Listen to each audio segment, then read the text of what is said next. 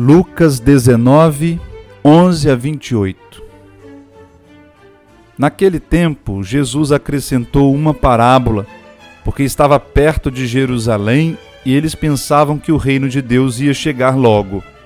Então Jesus disse: Um homem nobre partiu para um país distante, a fim de ser coroado rei e depois voltar.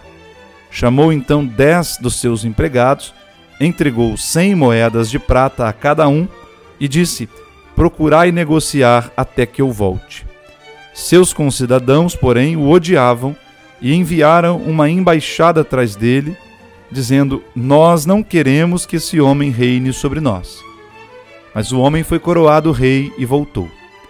Mandou chamar os empregados, aos quais havia dado o dinheiro, a fim de saber quanto cada um havia lucrado.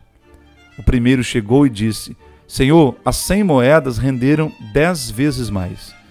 O homem disse: Muito bem, servo bom. Como foste fiel em coisas pequenas, recebe o governo de dez cidades. O segundo chegou e disse: Senhor, as cem moedas renderam cinco vezes mais. O homem disse também a este: Recebe tu também o governo de cinco cidades. Chegou o outro empregado e disse: Senhor, Aqui estão as tuas cem moedas que guardei num lenço, pois eu tinha medo de ti, porque és um homem severo. Recebes o que não deste e colhes o que não semeaste.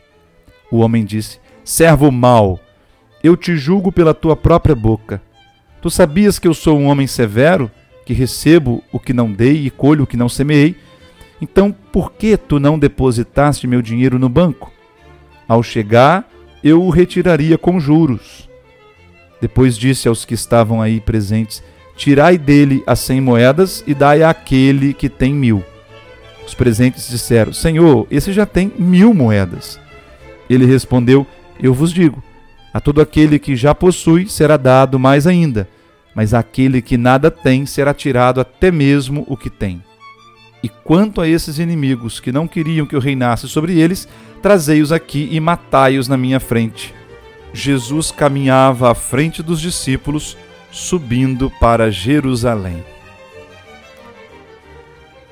Irmãos, nesta quarta-feira, 16 de novembro, ouvimos o relato do Evangelho, Jesus contando uma parábola sobre o reino.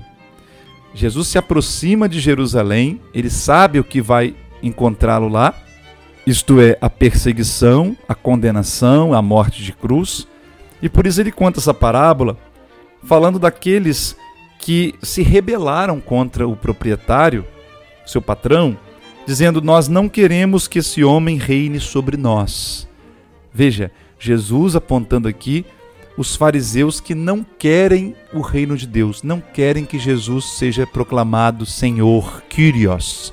Pela ressurreição, esse é o título que Jesus recebe, nos diz São Paulo na carta aos Filipenses o nome que está acima de todo nome.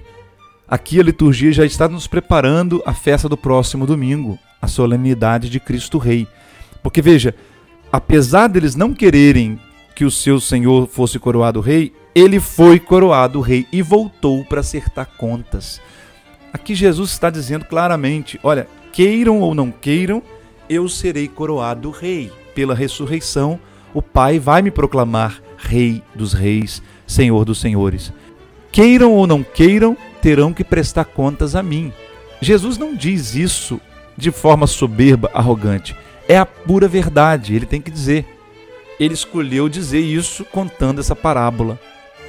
Portanto, irmãos, precisamos corrigir frases como nós construímos o reino de Deus, nós precisamos construir o reino de Deus. Vamos entender que o reino de Deus é de Deus, não é nosso, não é fruto das nossas mãos, das nossas obras. O reino de Deus virá de qualquer forma. Ou nós aceitamos colaborar com esse reino, e nós reinaremos com Cristo, se esse for o caso, ou esse reino virá de forma destruidora sobre nós.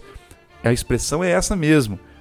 O patrão manda que os seus inimigos sejam mortos na sua frente. Quer dizer, haverá justiça. O reino de Deus não é só reino de misericórdia e de bondade, é reino de acerto de contas. E nós precisamos entender isso, irmãos. o que está em jogo é a nossa salvação. Nós vamos aderir ao reino agora, enquanto nos é dada essa oportunidade, ou vamos receber o reino como uma destruição do nosso pecado?